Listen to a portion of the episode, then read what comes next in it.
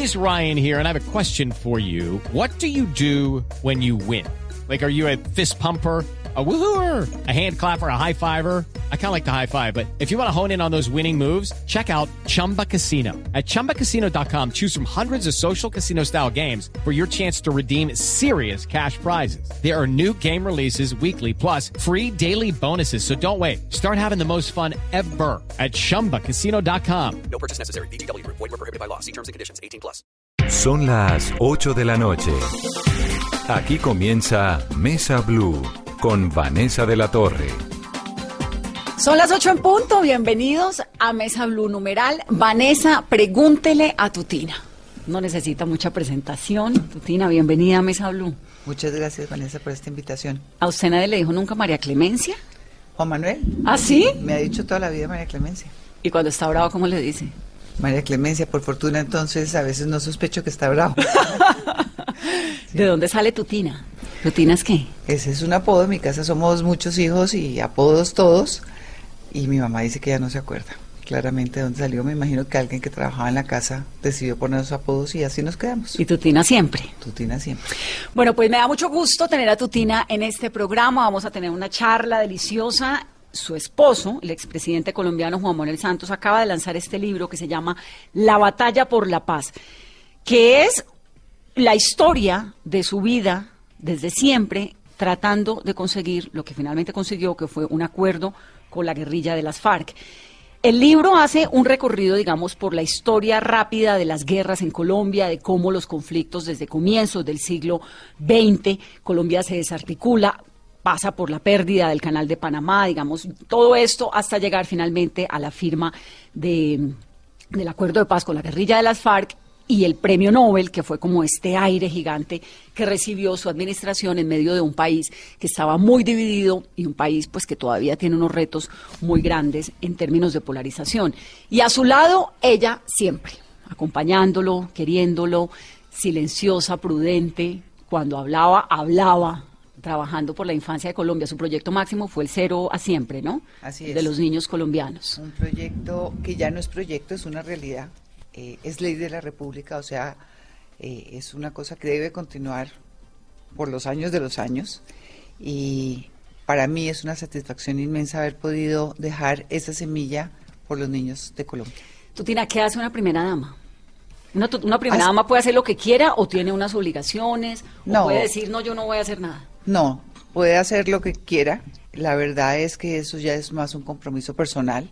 En mi caso, yo resolví desde que tomé la decisión de casarme con Juan Santos, de estar a su lado y de apoyarlo en su carrera política y en su vida pública, y creía que era un espacio importante para poder hacer algo. Y el foco fue primera infancia, usted lo acaba de decir, se hicieron cosas maravillosas, se dejó un legado muy, muy importante en el tema de atención a nuestros niños y ojalá eso continúe por vida porque creo que ese es el futuro de Colombia, trabajar por los niños. ¿Usted cómo conoció a Juan Manuel Santos? Lo conocí en un almuerzo, Vanessa, las cosas de la vida, lo conocí en un almuerzo que hacía Alberto Casas para Noemí Sanín hace Usted, muchos él años. trabajaba ya en el tiempo, era subdirector del tiempo. Sí, era subdirector del ¿Y tiempo. usted trabajaba en Colmena? Yo ¿Estaba en trabajaba, no, yo trabajaba en el ministerio, en el ministerio de comercio, de, perdón, de comunicaciones. De Yo era la comunicaciones. secretaria privada de Noemí Sanín. Y usted llega al almuerzo y que, hola, mucho gusto. Hola, mucho gusto y hola, mucho gusto. Y así fue. Y, pero yo sí diría que amor a primera vista, a pesar de que la gente crea que eso no existe, en mi caso personal existió Después de ese almuerzo, ¿cuándo se volvieron a ver? a la semana. ¿La llamó o qué? A la semana llamó, sí, llamó para invitar a Noemí, Claro, pero obviamente le voy a hacer una me- entrevista. Me, me invitó, fue a mí. Sí, la invitación era poner a Noemí como, como de, de en la mitad, pero realmente Como era gancho. para estar, exacto, de gancho. Y entonces salieron a dónde? ¿Cuál fue el primer, la No, no, primera no. cita fue cuál? No, no, no, después de, de un tiempo eh, ya fue una relación, no digamos que más seria, porque de todas maneras seria fue después, pero empezamos a conversar y a salir y duramos en este tema como unos tres años. Tres años, Y hasta que tres, se casaron. hasta que nos casamos y nos fuimos a vivir a Boston el primer año. Se fueron a Harvard, ¿no? Sí. Y ahí llegó usted embarazada. De ahí llegué embarazada, eh, nos fuimos en un agosto, regresamos en un agosto y Martín nació en septiembre. Y después, Esteban. Y después, no, María A Antonia. María Antonia y después Esteban, que es el- que es el más Esteban es el menor, sí. Sí. Todo eso yo, durante todos esos tres embarazos que usted acaba de nombrar, yo trabajaba. Eso de trabajar y ser mamá y ser esposa y bueno, ahora pues abuela, pero digamos este rol de una mujer que hace un montón de cosas es difícil, ¿no? Claro, es complejo, pero yo creo que lo uno no inhabilita lo otro. Y que si uno puede hacer una mezcla de las cosas equilibradas, uno lo hace bien. Yo en mi caso personal, pues me lo- se lo tendría que preguntar a, a mis hijos si sintieron que en algún momento su mamá o los abandonó o los alejó o lo que fuera, o los desatendió por estar trabajando. Creo que la respuesta Pues es le no. quedaron bien criaditos, por lo Muchas menos. gracias. ¿Cómo, cómo se, logra eso? Porque una mamá que está trabajando, un papá que está con unos retos, ¿no? La vida pública, bueno, el periodismo, la política, la Fundación Buen Gobierno, que en el libro él cuenta cómo la Fundación Buen Gobierno desde el principio, desde finales de los 90, termina siendo como ese gran telón de fondo sobre el cual se va articulando y se va construyendo su proceso de paz, Así es. que, que- que culmina posteriormente. A mí me tocó asumir un reto importante, Juan Manuel, usted lo acaba de decir, desde el día cero que lo conocí, entendí cuál era su camino y me tocaba asumir algunas responsabilidades que no creía que estuvieran dentro de mi, dentro de mi rol, porque pues mamá y papá al tiempo era un poco más complejo, pero lo logré mezclar. Y creo que el ingrediente importante, la disciplina. La disciplina con mucho amor y bueno, ellos son lo que son, no solamente por la educación que en su momento le pudimos dar a Juan Manuel y yo, sino porque asumieron también con responsabilidad los retos de la vida, Sí, lo que tocaba. ¿Qué Sí. le gustó a usted, Juan Manuel, cuando lo conoció? claramente los ojos. Los ojos y los brazos. Cuando se remangaba. brazos? Sí, cuando se remangaba la camisa y tenía los brazos peludos, me parecía muy atractivo. Que, que quería que esos brazos me Sí, abrazaran. Exactamente. Y así fue. Tutina, con el tiempo fueron entrando unos personajes en la vida, fueron saliendo otros. Le quiero confesar que algo que me impresionó un montón de este libro, y creo que pues esto es un tema obligado en esta conversación, es la relación con Álvaro Uribe, porque uno dice, cómo dos personajes de ese talante, ¿no? Se unen en un momento para entregarle al país unos resultados impresionantes. Juan Manuel había sido ministro de Andrés Pastrana, entra a trabajar con Álvaro Uribe, se vuelve su ministro de Defensa y luego pues el candidato a la presidencia, presidente y todo lo demás, el resto de la historia. Pero como dos personajes que se unen y que logran casi que transformar un país, ¿no? En términos económicos, en términos militares, tienen unos resultados súper contundentes. De la noche a la mañana terminan en este rompimiento de relaciones tan, tan doloroso, porque creo que es doloroso para el país. ¿Cómo lo ve usted? ¿Cómo lo vivió? Vanessa, yo no quiero hablarle puntualmente de- del expresidente Uribe. Eh, si Juan Manuel no lo hace, imagínese si lo va a hacer yo, que no tengo nada que ver con el mundo político. Prefiero abstenerme. Simplemente creo que usted dijo una cosa importante. En la política se suceden unas cosas muy extrañas. Se acerca la gente y se van otras. Y eso lo vivimos durante, no solamente los ocho años de la presidencia, yo creo que durante toda la carrera política de Juan que ha sido eh, más de 30 años, eh, hemos visto cómo entra la gente y cómo sale la gente. Unos duelen, otros no. ¿Le dolieron algunos más que Claro, otros? Claro que sí. Y usted como esposa, como madre, como la señora que está siempre, porque las mujeres, no sé, tal vez está de acuerdo conmigo en esto, que somos muy determinantes, ¿no? En, la- en- en los maridos, en... Absolutamente. ¿no? ¿Cómo, ¿Cómo lo maneja? ¿Usted cómo es? ¿Usted cómo es con un marido tan político? Yo creo que, que lo importante, en mi caso personal, eh, Juan Manuel es una persona que siempre comunicaba, que nos contaba lo que podía contar a sus hijos y a mí. En mi casa había democracia total, entonces todos los temas se conversaban, no había vetos para nada, y en donde uno podía opinar y darle un consejo, Juan Manuel se deja aconsejar. ¿Y escucha? Sí, escucha. Y Yo recibe. creo- y recibe. Yo creo que las personas que estuvieron cerca, diferente a su familia, o sea, a sus hijos y a mí, podrían decir que Juan Manuel escucha. En algún momento usted dijo, ay no, no más. Muchos. ¿Sí? Muchos, Vanessa. ¿Cuándo? Muchos. Yo creo uno. que, que muchos. eh, la presidencia, a pesar de ser como esa ambición eh, que uno se imaginaba, para la cual yo acompañé a Juan Manuel muchos años de la vida, porque ese fue ¿Usted mi lleva- decisión. ¿Cuántos años llevan juntos? Llevamos juntos, vamos a cumplir 32 casados. Desde el almuerzo. Sí, exactamente. Y tres como dirían de novios, o sea, 35 años de mi vida para mí es un montón de fue mi vida. vida, como así, Exactamente. claro. Pero desde que lo conocí sabía cómo era el camino y yo tomé esa decisión de entregarle mi amor, mi compromiso, mi compañía, mi solidaridad. Y bueno, lo hice, pero eso no quiere decir que haya momentos de agobio momentos de cansancio en donde uno dijera, wow, ya no más, esto es una locura. Y bueno, la presidencia era una meta lejana, yo la veía lejana, y de verdad uno va escalando los peldaños, pero no se imagina que va a llegar. Y el día que llegamos, eh, créame que, que entre la angustia y la felicidad, porque son dos sentimientos complejos, eh, pero lo sentí al mismo tiempo, eh, tenía miedo de, de- de cambiar la vida sustancialmente como cambia. Y lo bueno de estar ahora por fuera, de que ya hayan pasado ocho meses, es que la realidad uno recupera su vida, la que es de uno, la que le pertenece. La otra fue prestada, la otra tenía un principio, tenía un fin y ya se terminó. Y ahora estamos en ese camino maravilloso de recuperar la existencia de lo que hemos sido siempre y, y, bueno, estamos muy felices. ¿Qué ha hecho en estos meses? Todo, todo. Pero claro que en la presidencia también hice todo. Sí. Lo único que no hice fue ir a cine, porque lo hice recién Juan Manuel elegido presidente y alguien hizo un comentario un poco complejo y yo preferí abstenerme. ¿Complejo qué? ¿Como de seguridad? Sí, sí, decir que yo estaba poniendo en riesgo la seguridad del centro andino y bueno, en fin. Pero, pero el resto hice todo. Lo que pasa es que es diferente estando en la presidencia y estando por fuera de la presidencia. Bueno, pero igual había cine en la Casa de Nariño, ¿no? Sí, pero eso es relativo. Entonces todo el mundo dice, ay, hay cine, qué maravilla. Yo le aseguro a Vanessa que más de cinco películas o seis no vimos. ¿A qué horas? ¿En qué momento? Sí. ¿Qué ha hecho en estos meses? Es decir, al otro día, después de que se fue, que hay esta imagen de toda la familia saliendo, usted con un vestido blanco divino de Esteban Cortázar, que fue el que se puso cuando la paz. la firma del acuerdo de paz, ¿no? Así es. Que ahorita hablamos un poco también del tema de moda, porque pues usted es un ícono. ¿Sabe que me sorprendió un montón? Que, que cada vez que, que hay un vestido por ahí, aparece usted como gran tendencia nacional, porque la gente la extraña por su trabajo con los niños y también porque fue como un ícono de- de- del estilo en Colombia.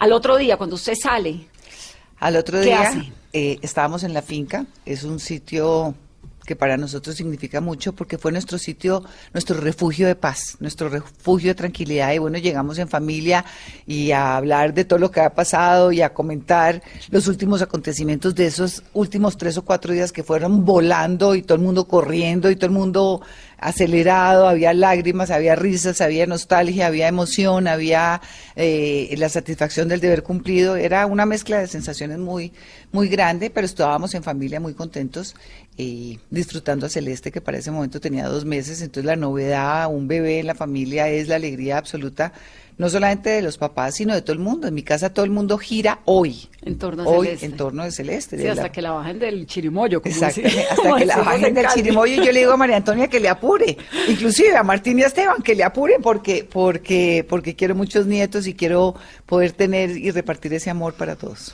A Celeste le dedica al presidente Santos su libro. Dice, a Celeste, mi primera nieta, que solo conocerá esta guerra en los libros de historia. Se la dedica también a las más de 8 millones de víctimas del conflicto armado colombiano, centro y razón de ser del proceso de paz. Las que fueron y las que ya no serán. ¿Cómo ve hoy, cuando usted está tranquila y como con la calma de- del tiempo pasado, ese proceso de paz? A ver, Vanessa, yo creo que usted lo acaba de decir, el centro de esa decisión de Juan Manuel de enfrentarse a, tomar eh, el camino de la paz en su segundo gobierno fueron las víctimas, que, que han sido el motor y siguen siendo el motor. Juan Manuel cuando habla de las víctimas, eh, yo le veo la emoción que él siente de poder haber hecho algo por ellas. Y de Celeste, bueno, es, es la generación que, ven- que viene y pues la generación cercana a uno. Es nuestra primera nieta, usted lo acaba de decir, y pues para él es muy satisfactorio. ¿Cómo viví el proceso? Eh, me enteré como todos los colombianos de las conversaciones. Para nosotros también fueron conversaciones secretas. ¿Para la gente, familia? Claro, la gente cree que nosotros teníamos información de primera mano y en eso se equivocaban o se equivocan, porque Juan Manuel es una persona muy comprometida con lo que hace y si cree que eso en algún momento se puede filtrar y que le haría daño a lo que él pensaba que debía hacer, pues se abstuvo de, de comentárnoslo. Entonces, Digamos, sencillamente, toda esa fase secreta usted nunca la supo. ¿Nunca? Fue larga. muy larga. Muy larga. no- No quiere decir que uno en alguna forma tuviera claro cuál era el camino de Juan Manuel por varias razones, Vanessa. La primera, desde que yo conocí a Juan Manuel Santos, lo vi luchar por la paz en diferentes escenarios. Yo sí era una convencida de que a él le interesaba el tema de la paz y sus hijos también. Pero otra cosa es que uno tuviera la información de primera mano, pero claramente sabíamos que, que ese era el camino. Cuando él tomó la decisión de ir a la reelección, ese fue el motivo que nos convenció para que lo volviéramos a apoyar en esta segunda reelección. En ese cambio entre la primera y la segunda reelección, que fue duro, en algún momento pensó, yo no estoy segura de que quiero acompañarte en este segundo, esta segunda vez. Cuando se estaba terminando, faltando ocho meses, un año para terminar el primer periodo, nosotros teníamos la claridad de que ya, suficiente y que nos queríamos ir todos, eh, mis hijos y yo.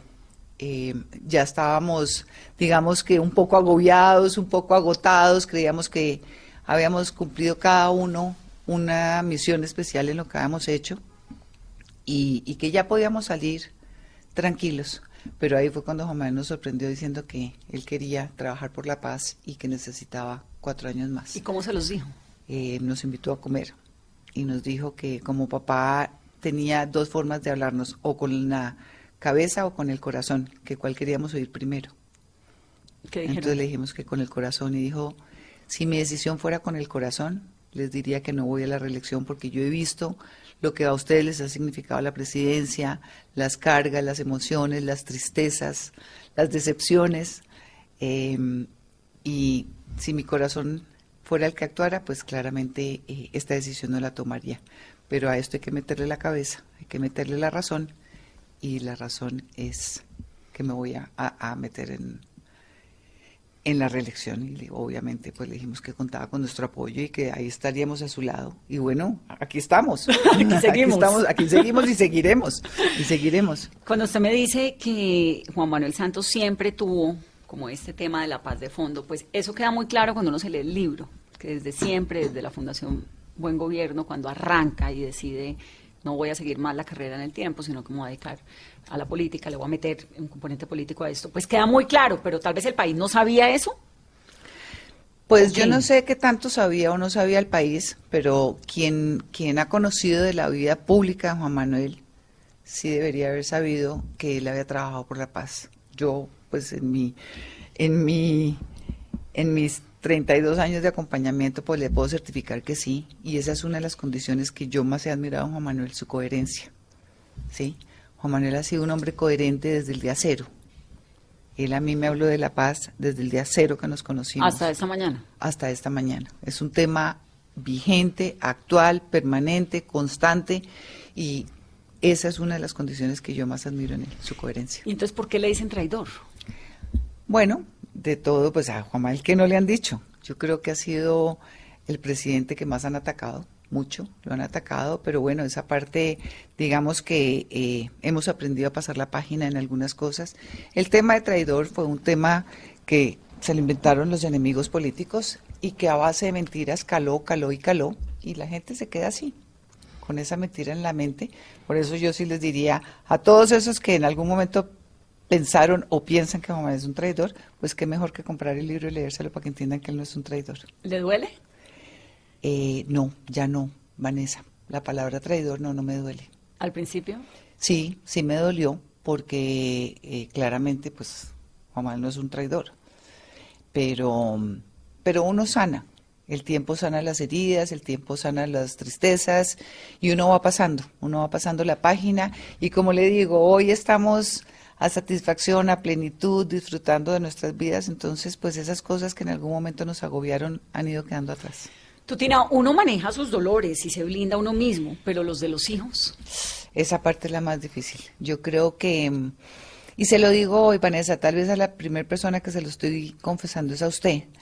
Eh, la, eh, la labor de estar uno de esposa y de mamá es compleja, porque uno también tiene sentimientos. Entonces es un juego muy difícil de manejar, haciéndose uno el fuerte para todo, cuando uno también está destrozado, pero dándole fortaleza a los hijos, pues porque están agobiados. Eh, le voy a decir una cosa peor, diciéndole a mis papás a veces mentiras para no crearles dolor, o llamando a la casa a decir desconecten la televisión para que mis papás no vean esta noticia. Sí, entonces es una cosa donde uno maneja mucho eh, eh, la angustia y la tristeza de uno y la de los demás. Y bueno, termina uno eh, no sé, aprendiendo a manejar todas esas cosas difíciles. Yo tenía un equipo de gente cercano, eh, independientemente de mi familia, de mis hermanos y de mis papás, que fueron mis aliados incondicionales en estos momentos, no solamente en los difíciles, sino en los buenos, fueron mis aliados incondicionales, pero como le digo, muchas veces uno necesitaba recostarse encima de alguien y desbaratarse porque era fuerte. Sus papás estaban muy viejos, ¿no? Pero Mi- muy, muy conscientes. Mi papá se murió hace un año y medio, absolutamente consciente, ¿De de, cuántos años? 95 años, iba a cumplir 96 al mes, absolutamente consciente, mi papá santanderiano, entonces fuerte, racional, eh, muy, muy fuerte, eh, una, un apoyo para mí vital porque nunca me dejaba eh, caer en tristezas. Me decía, no, usted es una valiente, eh, Juan Manuel ni hablar, usted siga para adelante.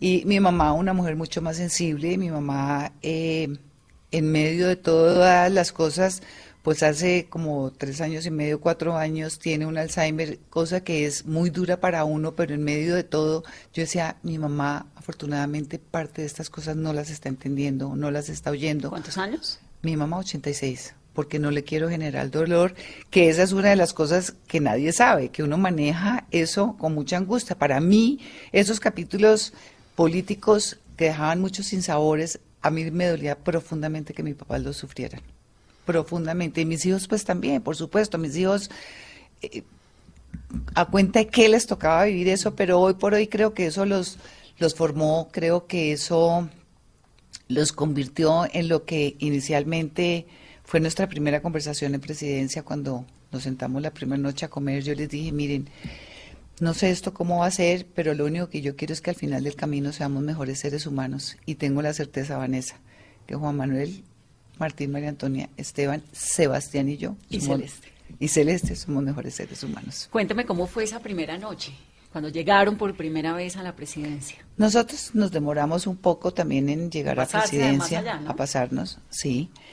Y bueno, llegamos, la llegada es difícil, son espacios demasiado grandes, demasiado fríos, eh, que lo sorprenden a uno, que lo angustian, además sin saber qué es lo que va a pasar.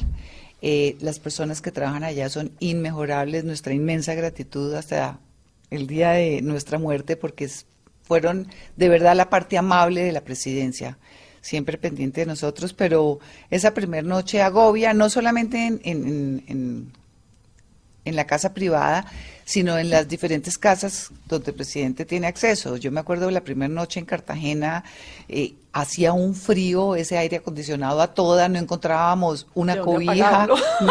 cómo apagarlo, porque además era un aire central, entonces sencillamente con las toallas, tapándonos con las toallas, y todo eso genera un poco de, de zozobra, de angustia, uno va volviendo los, los espacios habitables a su modo. Y ahí tengo una anécdota, mis hermanas solidarias siempre, pues me acompañaron en el trasteo, entonces me ayudaban a arreglar los closets y todo eso, y mi mamá, por supuesto. Y como a la segunda ida de mi mamá a Palacio a ayudarme a lo de los closets, entró y yo vi que desde abajo me dijo, tranquila viejita, que esta casa ya huele a vos.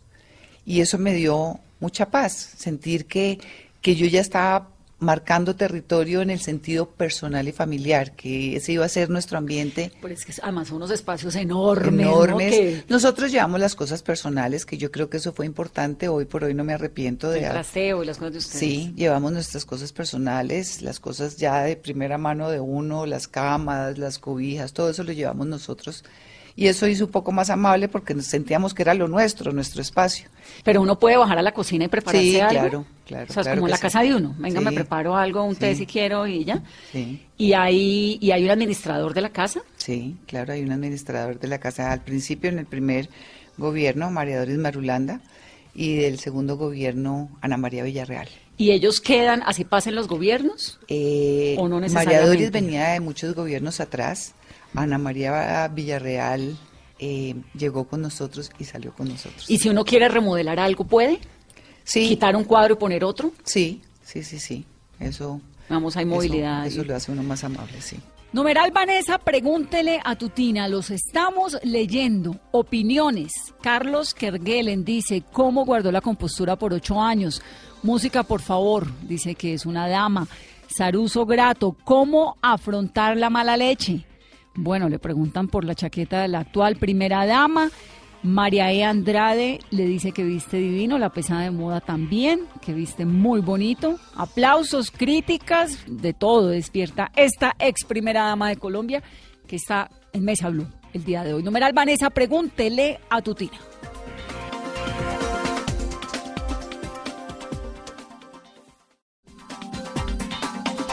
Numeral Vanessa, pregúntale a Tutina, somos tendencia ya a esta hora.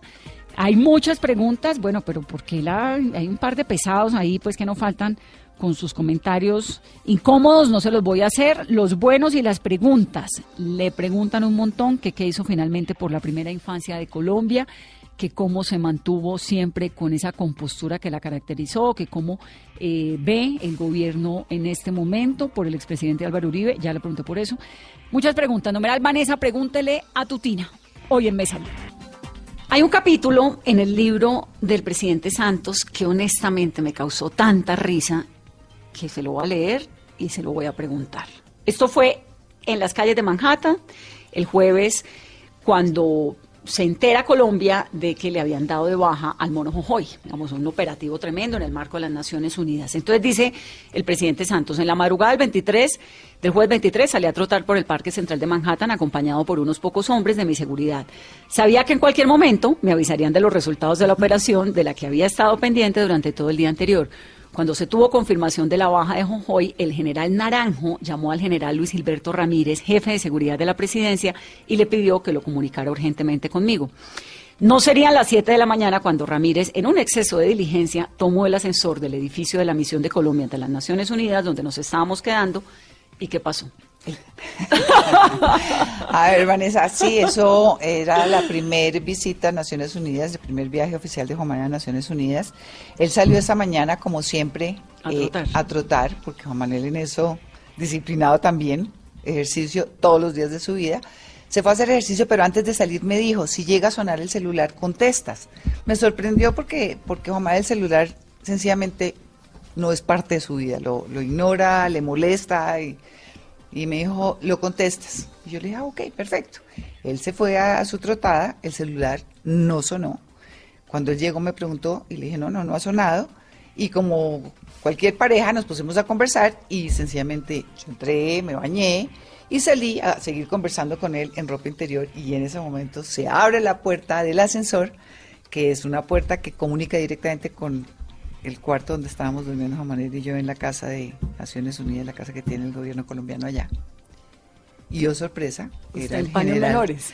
Sí, pero yo simplemente le dije, tranquilo, general, no se sorprenda que no tengo nada diferente a su señora. Y yo creo que fue más grande la sorpresa, porque pues esperaba que romper el hielo de una forma y, y así fue como se rompió el hielo. No, pues el general, qué susto.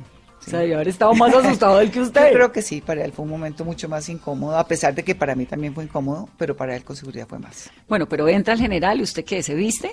¿O, no, recibe la visita ahí? En el momento en que le contesto, le dije, general, no se preocupe que no tengo nada de frente a su señora, yo ya me caminé y me fui para el baño. Y ahí viene la gran noticia. Y ahí viene la noticia. Bueno, de esas noticias, eh, Vanessa, durante los eh, muchos años al lado de Juan Manuel, sobre todo durante los últimos 12 años desde que él fue ministro de Defensa, pues esas, esas noticias llegaban a menudo. Usted sabe que mientras el ministerio de Juan Manuel se dieron los golpes más importantes a la guerrilla y esas noticias eran frecuentes, em, eh, en su momento eran emocionantes. Hoy es más emocionante saber que no tenemos muertos ni víctimas del lado bueno de todo este proceso, no tenemos soldados ni policías muertos. Pero en ese momento, pues obviamente eran logros y satisfacciones que de alguna forma los colombianos las celebrábamos eh, contundentemente. Hay un capítulo en el que él cuenta que llega a Londres ¿no? a reunirse con el MI6 y a buscar apoyo del MI6 y de la inteligencia estadounidense cuando recién lo nombran ministro de Defensa para fortalecer la inteligencia y todo esto pues a uno le nombran el MI6 y esto es la James Bond, digamos, es, la, es, la, es, la, gente que cuida a James Bond, el servicio secreto de la corona inglesa. Usted me decía hace unos momentos que había cosas de las que usted no se enteraba, por ejemplo de eso, de que iba a venir No. unos expertos en, del, del MI6 de Estados Unidos que iban a implementar un sistema de seguridad que fue, por supuesto, contundente en los resultados posteriores que se le dio a las FARC.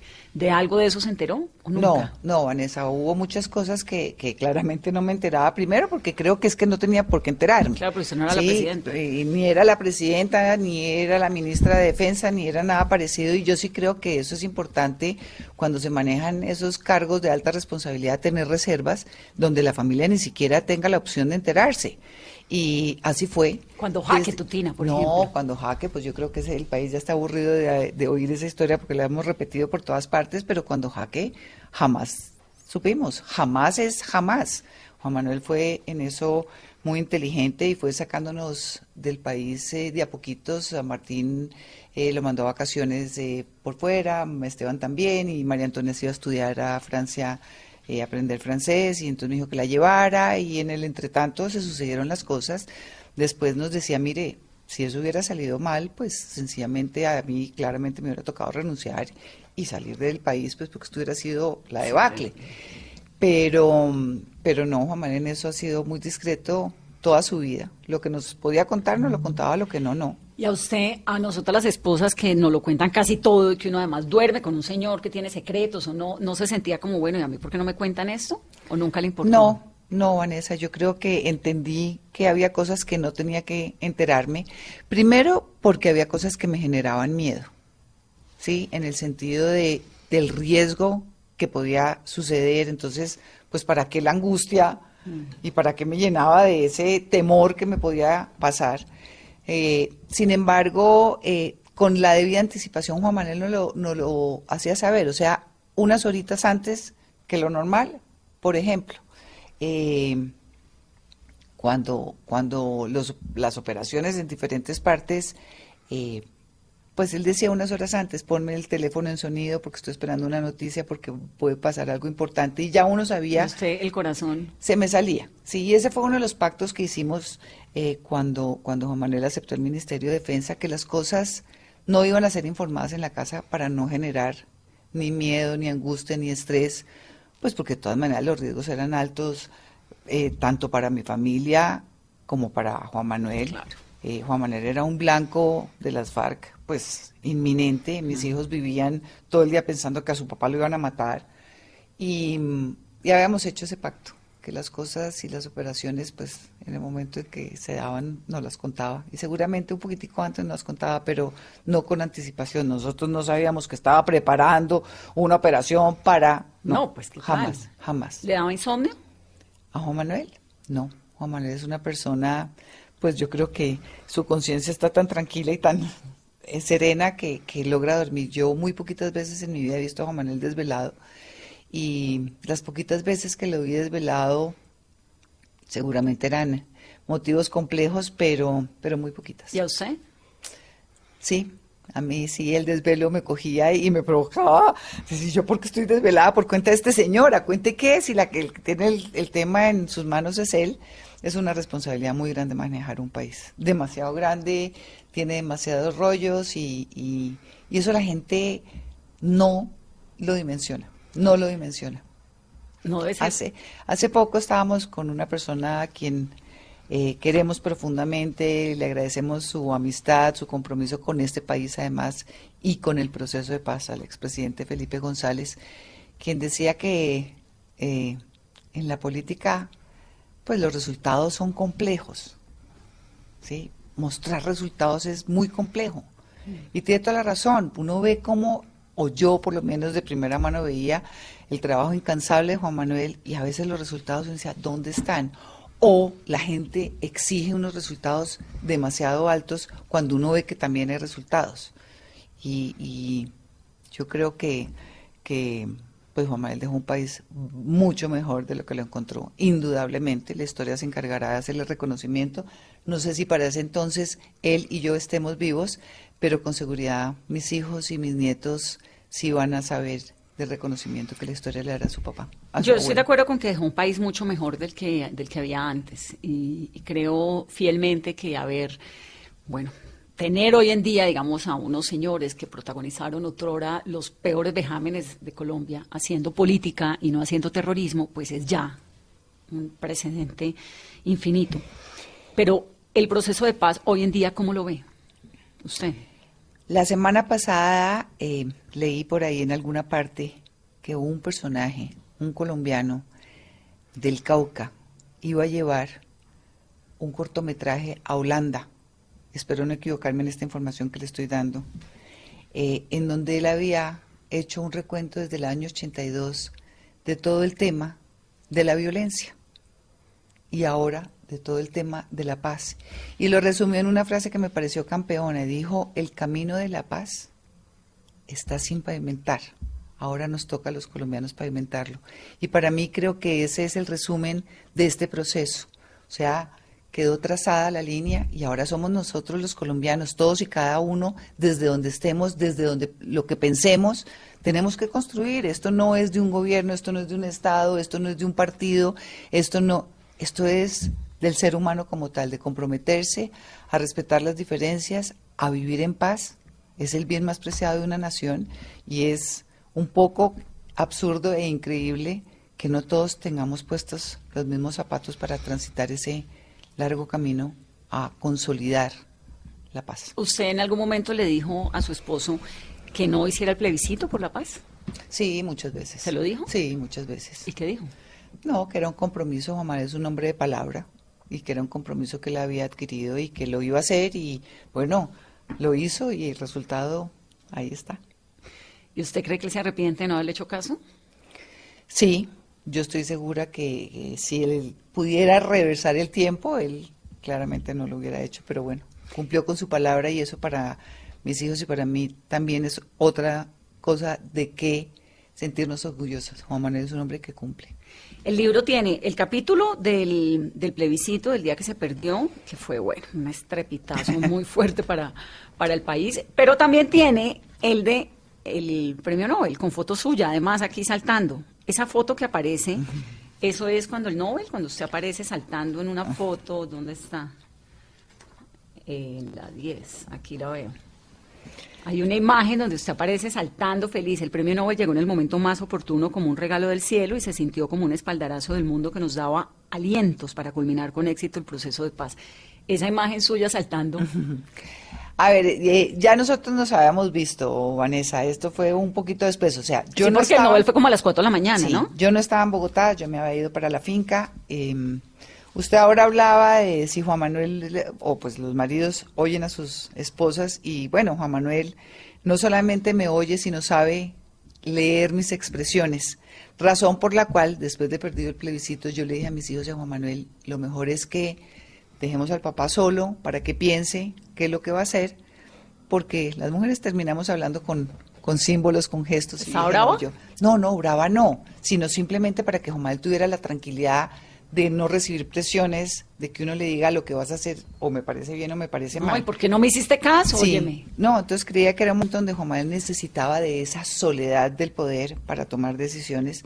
Y, Pero eh, antes de que me entre en el detalle de la ida, y, y esto desemboca en el, en el Nobel, esa noche del plebiscito, ¿qué pasó? Ese día el resultado se supo cinco y media, seis de la tarde. Yo creo que antesito sí.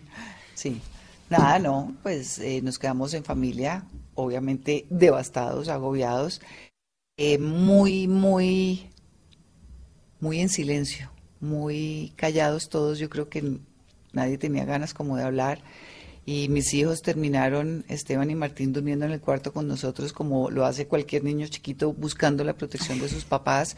Y era, era, era entre, entre nostálgico y bonito ver cómo esos hijos buscan la protección de los papás, pues porque esos hijos ya eran grandes o ya están grandes, pero, pero también la unidad de familia, saber que estábamos todos juntos y que estábamos eh, igual de conmovidos todos. Pensó en renunciar, ¿no? Ese día. Sí, en ese momento nosotros estábamos ya también un poco apartados. Entendimos que Jomal tenía que estar con su equipo negociador y con las personas que él menciona en el libro.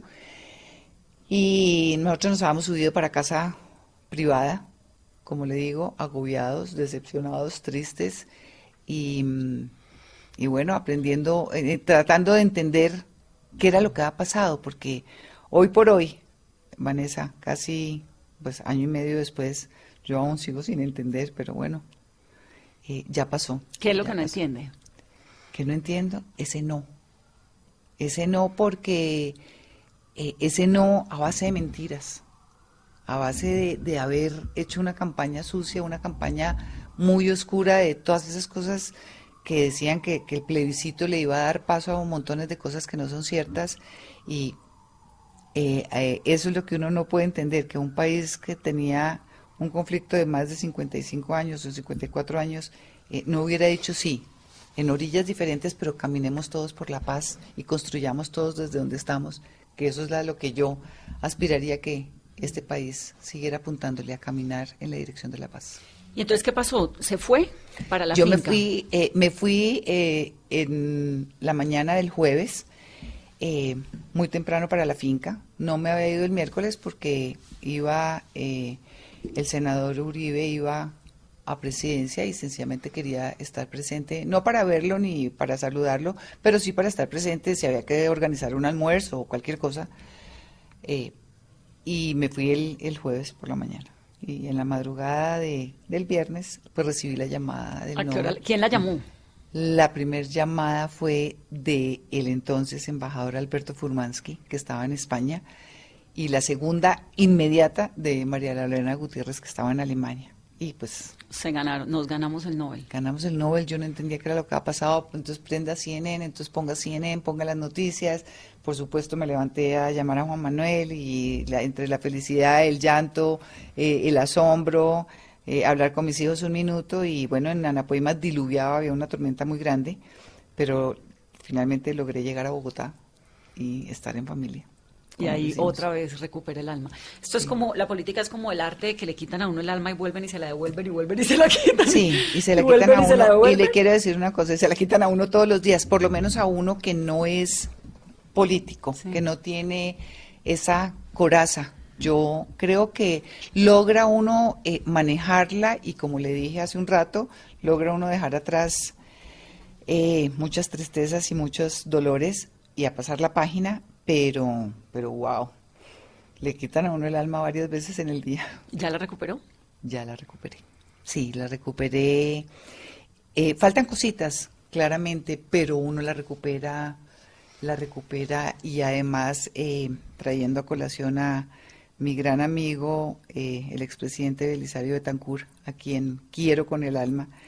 eh, él me dio un consejo muy poco antes de, de que se terminara la presidencia. Yo me fui para su casa a tomar café con él, eh, que lo hacíamos con frecuencia, gran amigo, como le digo, del alma, y me, y me ayudaba a sanar mucho mi alma.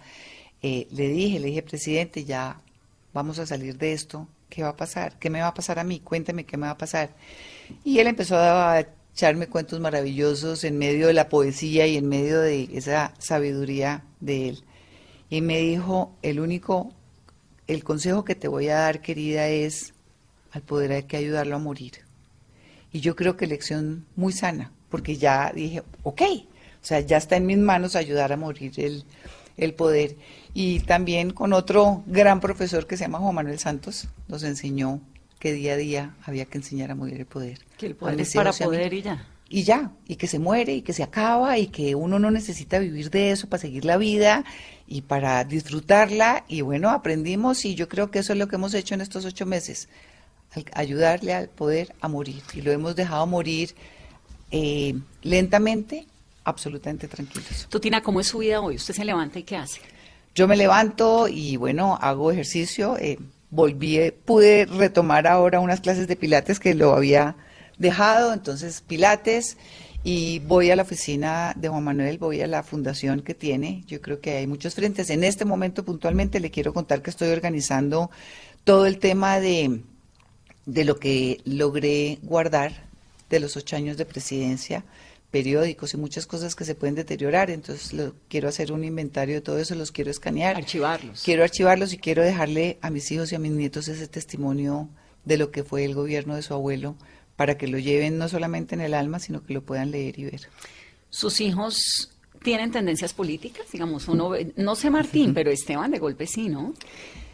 La verdad, Vanessa, eh, usted también tiene hijas y yo creo que uno en el transcurrir de los años y que vayan creciendo, uno simplemente quiere que ellos hagan lo que los haga felices. Si usted me pregunta a mí, ¿cuál sería mi consejo? Es decirles que no se metan en política.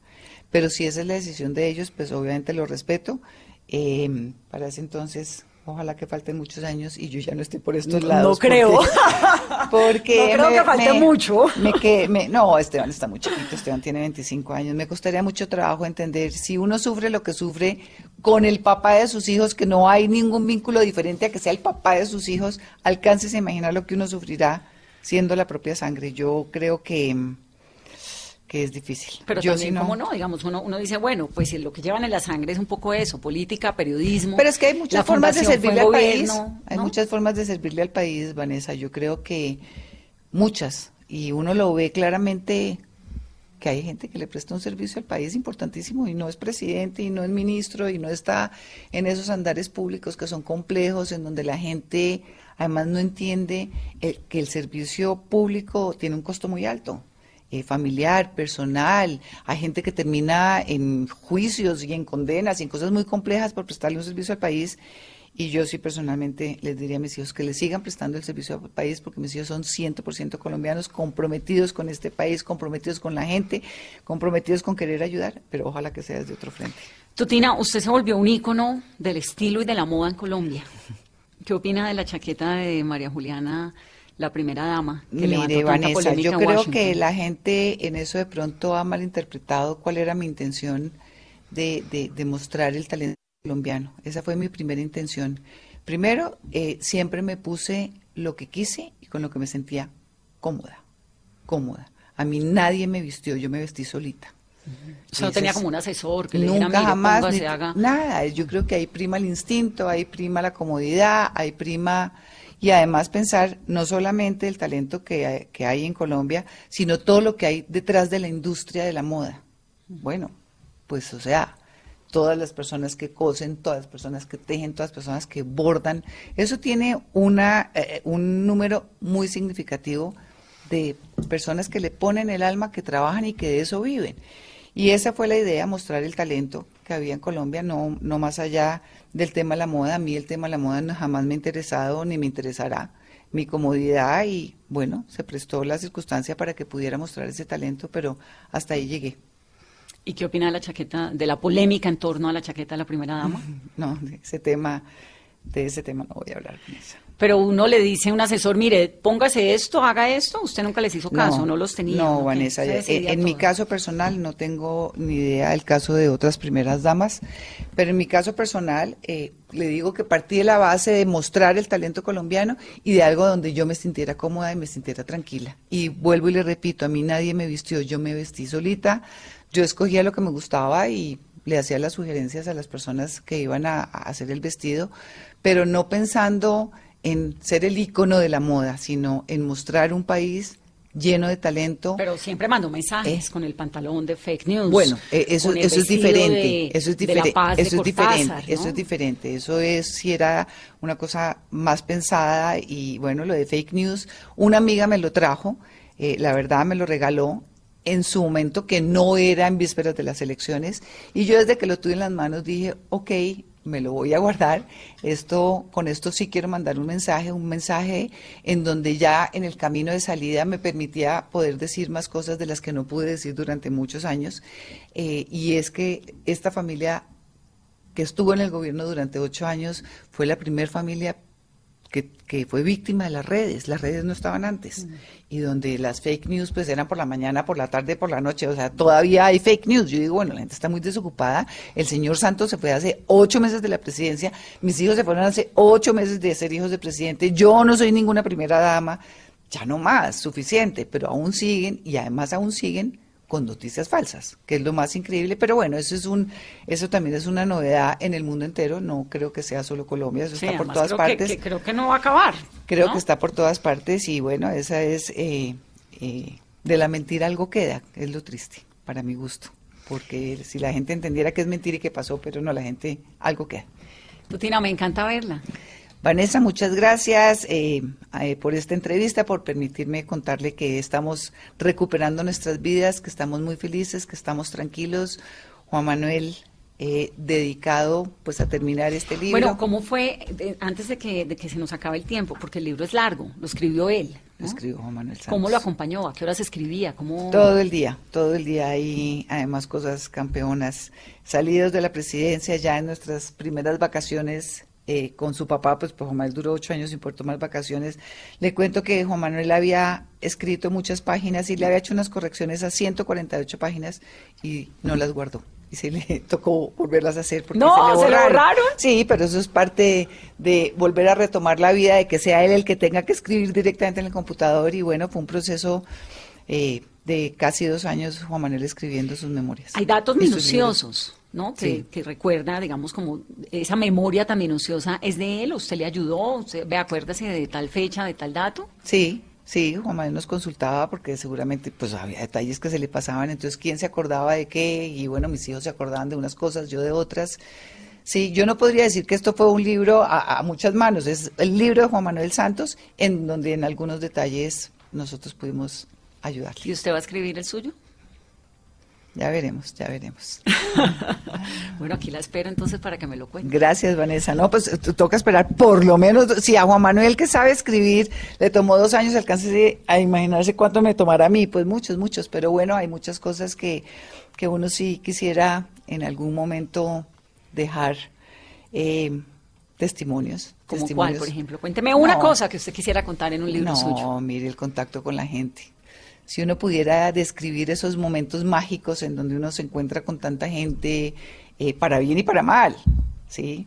Entonces, muchas cosas. Hoy por hoy me arrepiento, Vanessa, eh, una amiga del alma, Juana Duque, el día cero, cuando Juan Manuel ganó la presidencia, me llevó una libreta roja, que la tengo en donde me dijo, Tutina, eh, en esta libreta consigne y escriba todo lo que le pasa no tiene una letra escrita. Y hoy me arrepiento de no haberlo hecho, no para publicarlo, porque no necesariamente para eso, sino para poder tener de verdad una, un recuerdo día a día de lo que pasa, porque uno sí se acuerda de muchas cosas, pero también otras que, que se me han pasado y que cuando nos reunimos, porque me reúno eh, con frecuencia con el equipo de trabajo, con, que es más que el equipo de trabajo, mis amigas, mis, mis aliadas, mis compañeras de luchas y de batallas, de tristezas y de alegrías, eh, nos acordamos de cosas muy divertidas o de cosas muy tristes y todavía tenemos gratos recuerdos de ese paso por la presidencia. Pues Tutina, gracias por estar en Mesa Blue.